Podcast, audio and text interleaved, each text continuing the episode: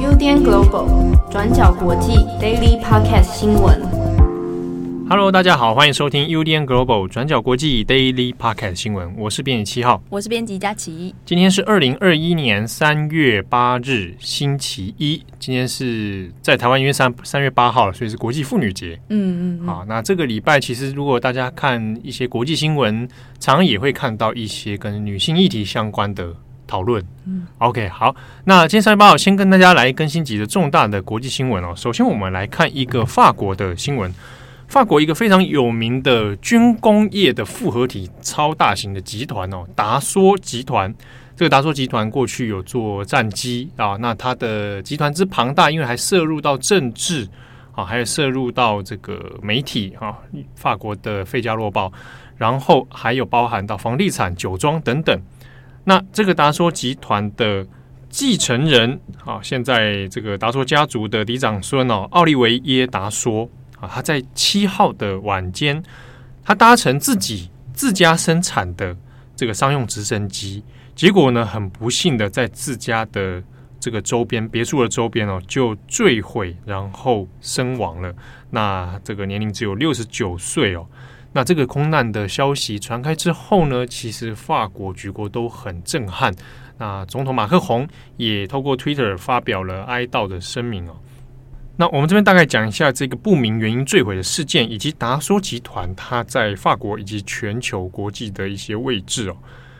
好，那这个奥利维耶达梭呢，他是在七号的晚间啊，大概傍晚六点左右啦，他是搭自家私人的这个直升机，好，那从这个自己自自己豪宅的停机坪出发哦，结果就在起飞之后没有多久，就突然因为不明的原因就坠落了，然后爆炸。那就包含直升机的驾驶以及他奥利维耶本人哦，就当场死亡了。那目前这个失事原因还在调查当中。那法国检警呢，可能也会这个调查说是不是有过失致人于死罪的问题。好，那相关的细节因为现在也还都不明朗哦，所以会等待日后调查结果出炉。不过因为他。本身这个涉及到达梭家族啊，达梭集团，所以事情就相对是蛮敏感的。其中几个原因呢，包含说奥利维耶达梭他本人呢，现在自己也是法国的共和党的议员。好，那达梭集团过去呢，除了做航太工业，做军机出身之外呢，其实本身在涉入政治方面也是蛮深的哈。从他们家族里面，像是这个奥利维耶的爸爸赛吉达梭，赛吉达梭就是过去不仅是法国排名，但是有到前五的大富翁啊。那本身也是在保守右翼里面啊，也算是一个蛮影响力深刻的人物。而且大叔集团呢，他们的影响力也甚至有包含到持有。《费加罗报》啊，那这是法国的保守的派系的报纸啊，而且是国内的大报。那整个达梭集团呢，过去从战后以来呢，它所持有的包含控股的子公司里面，还有包含比如说达梭航空啊，这是做军用航空还有商用机的制造商哦。那同时它也有持有这个达梭系统，这是一个软体公司。那这个达梭系统其实本身。讲说做软体，但它其实有很多是在帮这个汽车啊、航空啊、哦机械电子等等。那它同时在日本啊，它的亚洲总部就在日本东京。那其实，在亚洲这边，它的经营势力也是蛮庞大的。那其他还有一些涉及到业务，包含就房地产，以及如果有喜欢红酒的人，可能会知道达索集团其实持也持有一些酒庄，那也有出品他们自己的红酒品牌哦。那过去呢，在台湾其实相对是还蛮有一定熟悉度的。其实是在一九九二年，一九九二年的时候，佳琪应该还没出生啊，还没出生，我我也还没出生。不要突然 cue 我。好，当时哦，因为达索集团就是要卖卖台湾这个幻象两千呐，好，在当时所以有不断的来这个赛吉达说啊，就是今天过世意外过世的他的爸爸，那就有好几次来到台湾哦。好，不过呢，达梭家族虽然在法国不管党政界啊，他也是个右派的这个大佬啊，但是呢，在他们从政期间，其实也有传出过很多的政治丑闻，那甚至也包含一些黑金的丑闻哦，比如说包含买票啊违法的现金啊，然后甚至是说呢，有一些想要去做污点证人来指控达索家族的啊，那还遭遇到一些不明的枪击事件哦，所以让达索家族呢，其实在法国的舆论的这个评价里面，其实也蛮两极的啊，因为涉入到了很多的纷争啊，还有黑金啊、逃漏税啊。好，那在二零一八年的时候，因为达索家族的这个爸爸赛吉就也是病逝哦。那当时转角国际有一则他的病逝时的消息啊。不过在当时呢，呃，赛吉因为本人是已经有九十三岁的高龄哦，那当时还在讨论说要怎么样接班这个达说集团。那赛吉本人自己的子女里面当中，其实比较少，几乎没有人是从事跟法国军工相关的学经历的，那就只有这个奥利维耶啊。奥利维耶自己本身是空军出身的啊，他是在空军官校毕业，好，所以当时就把这个达索集团的继承人的位置呢，就交给了奥利维耶，但也没有想到。这事隔了将近在快要三年啊，他就在这场意外的不幸事件当中就身亡了。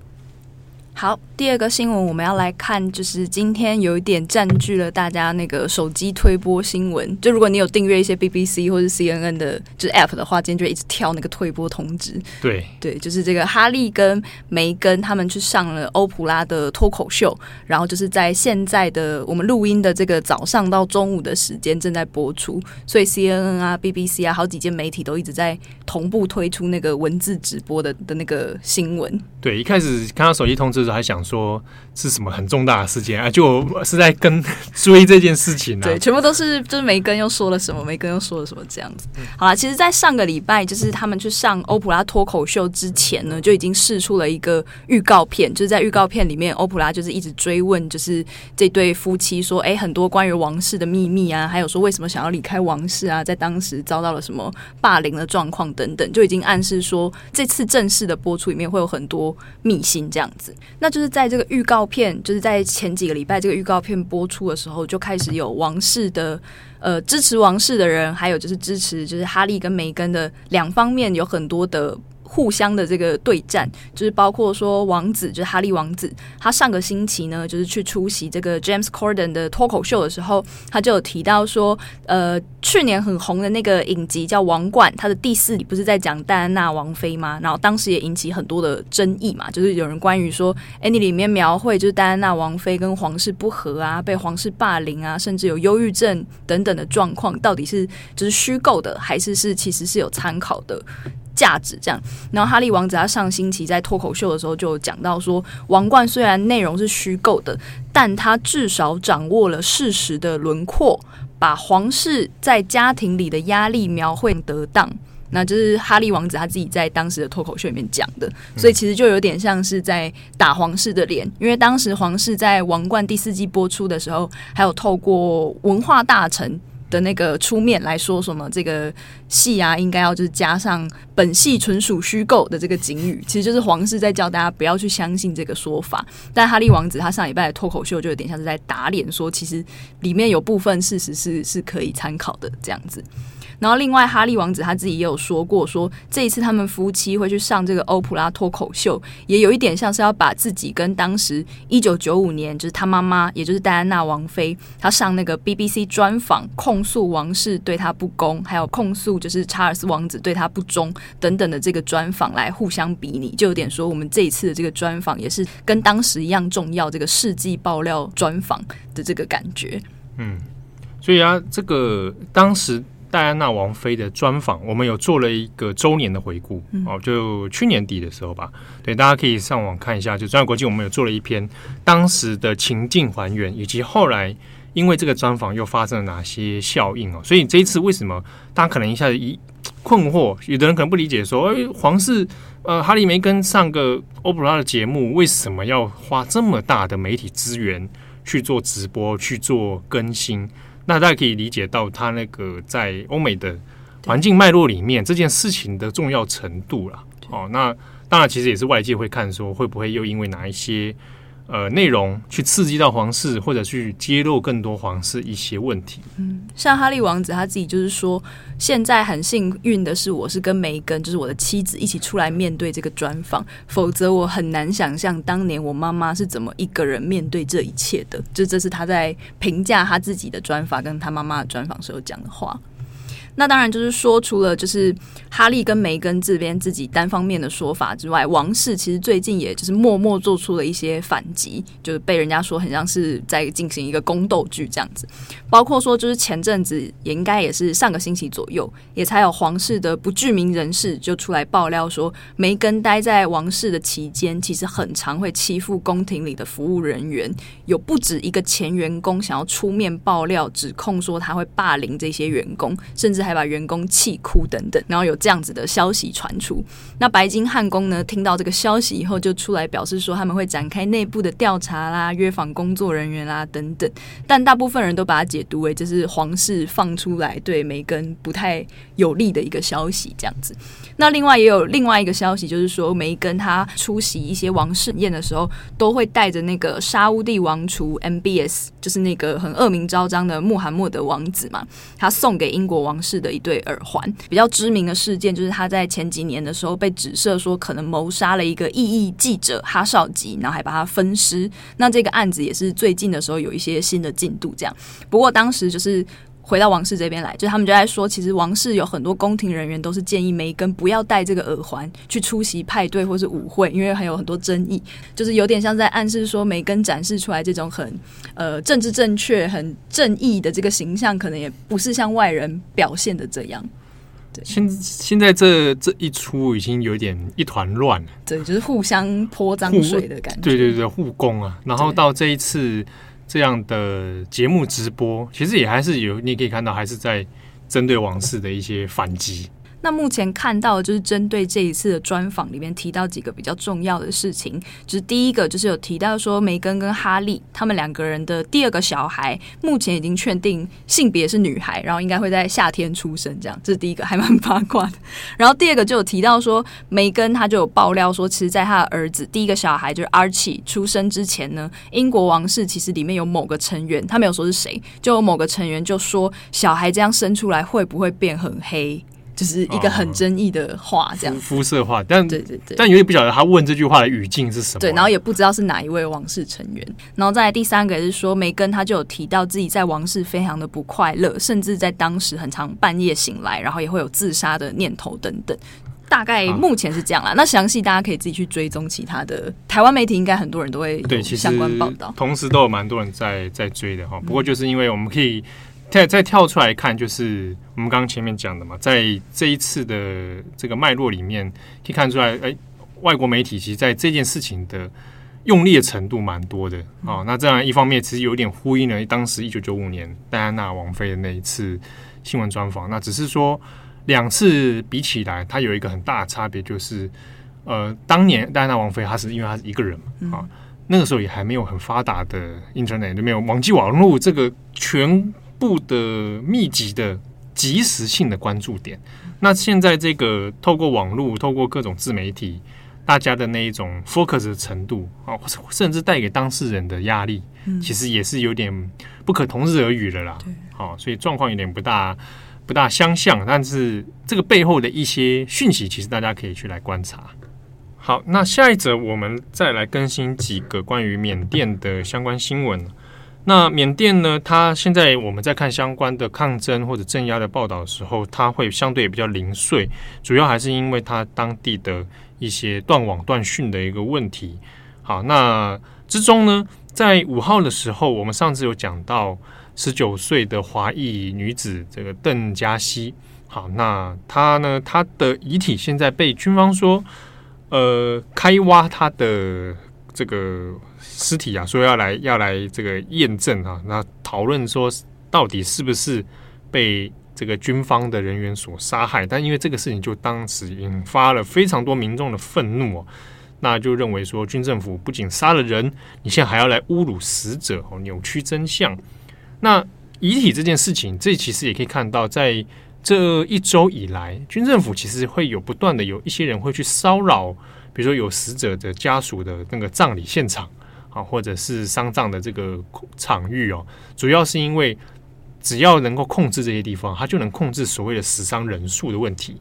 那同可能也会施压给这一些呃死难者他们的家属哦，不要再去放消息之类的，所以才会这么执着在这个部分。好，那同时呢，也发生说，呃，全国民主联盟 NLD 的干部哦，这个青茂拉，他现在有路透社的消息说，他被警方拘捕之后，结果就死亡了，但是死因现在还不明确，只知道有可能他接受了审讯，接然后可能有被殴打，但是呢，这是第一个传出有全国民主联盟里面的干部哈重要成员死亡的讯息。那在另一个方面是。先前在抗争的时候，第一个丧命哈，被新闻也证实丧命的一个抗争女子叫妙对对凯啊。那妙对对凯她的男朋友啊，跟她交往了五年，男朋友呢现在也有公开出面，就是说他誓死会继续抗争下去哦。那他的相关新闻，其实在外媒也有做了一些访问。那综合这几条来看，其实现地的状况看起来都还不是非常乐观。那如果要追踪相关的资讯呢？除了我们先前讲的 Twitter，可以看瓦隆瓦隆的这个记者路透社记者的 Twitter，可以做很多及时更新之外，如果你想找中文的话，呃，我们先前有看到一个脸书的粉丝页叫缅甸资讯，那他会更新一些蛮及时的一些抗争现场的照片或者讯息等等。如果有兴趣的朋友，可以做一个参考。那之中有一个比较特别，是大家可能先前。有看过一个网络的新闻吧，在讲缅甸有一位很帅的和尚啊，说他这身材很好啊，长得超帅，然后这个他是缅甸人，他叫庞太空。那后来就是也发现庞太空呢，他也在抗争现场，而且他也透过他自己的 IG，透过自媒体去宣传这个缅甸抗争反军政府的讯息。好，那这个事情因为庞太空呃，除了台湾蛮高的知名度之外呢，在中国也有。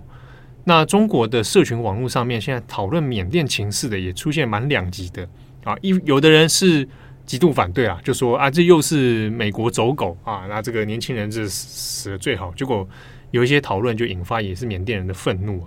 但是有一些人像是喜欢庞太空的粉丝，他们就会在网络上面做了一系列的讨论，然后就是说，哎，我们看看这位最帅和尚，他其实是短期出家了，他已经后来就还俗。那而且他是一个蛮有钱的人，他是银行家第二代啊。那就会讨论说，哎，你看他像他这样的男神啊，也也去到现场，那他为什么会去现场啊？他要追求缅甸的民主，他要追求缅甸人的幸福。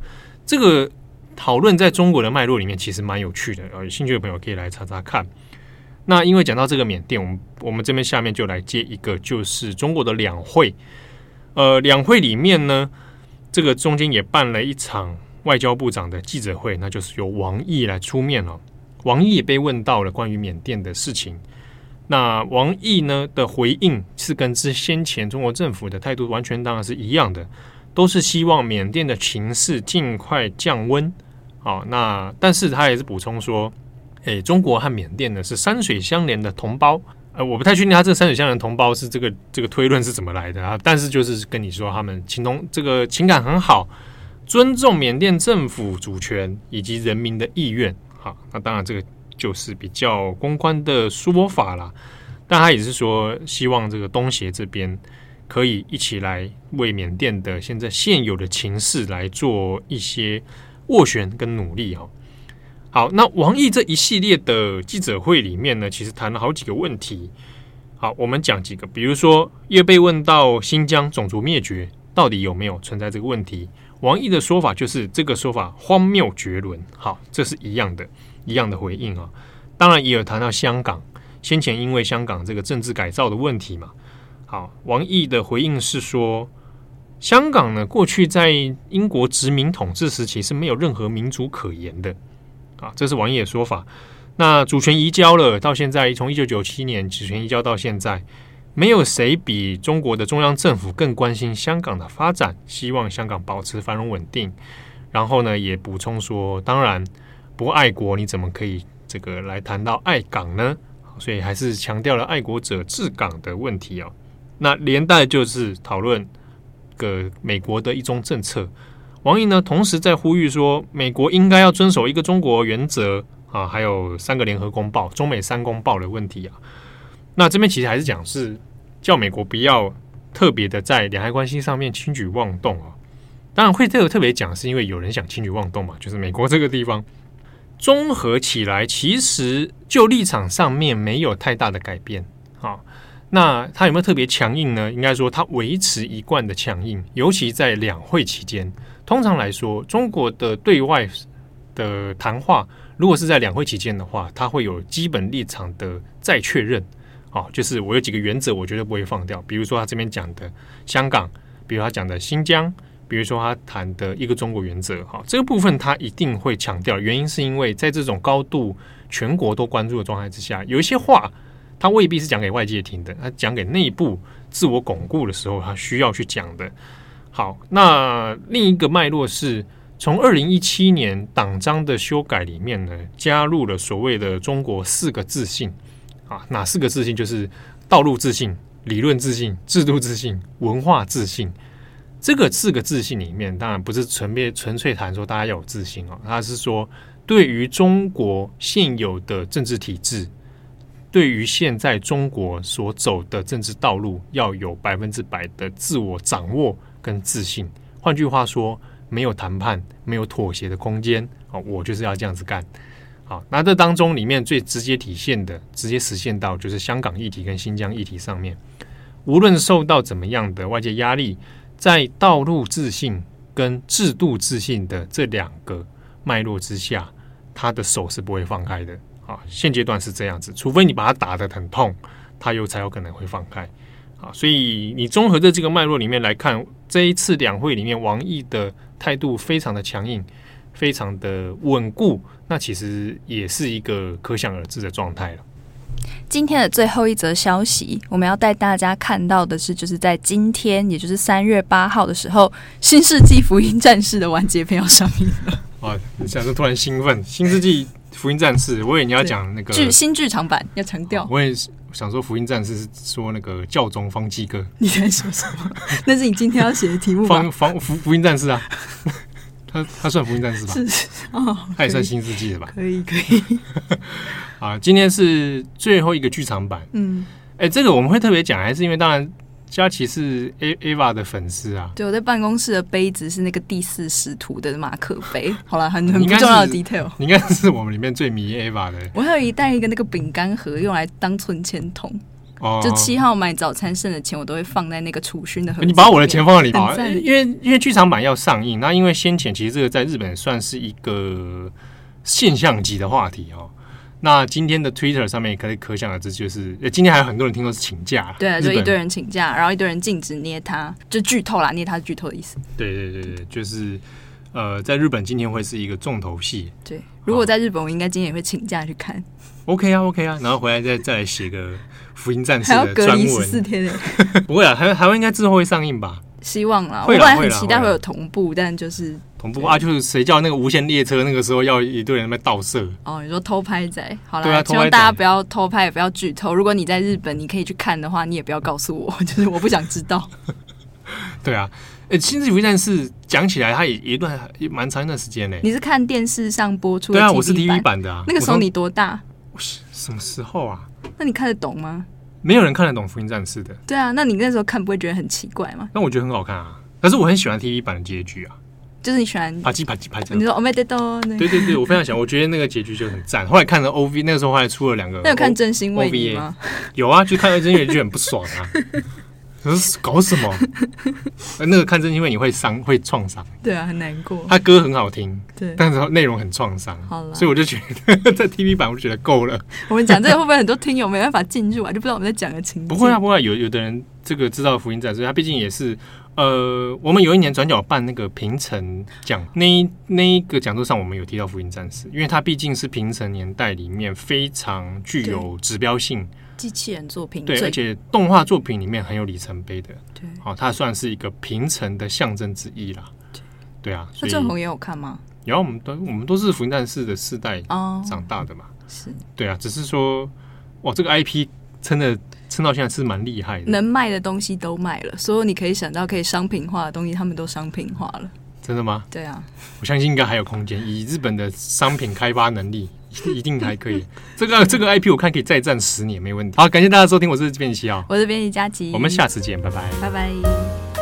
感谢大家的收听。想知道更多深度国际新闻，请上网搜寻 Udan Global 转角国际。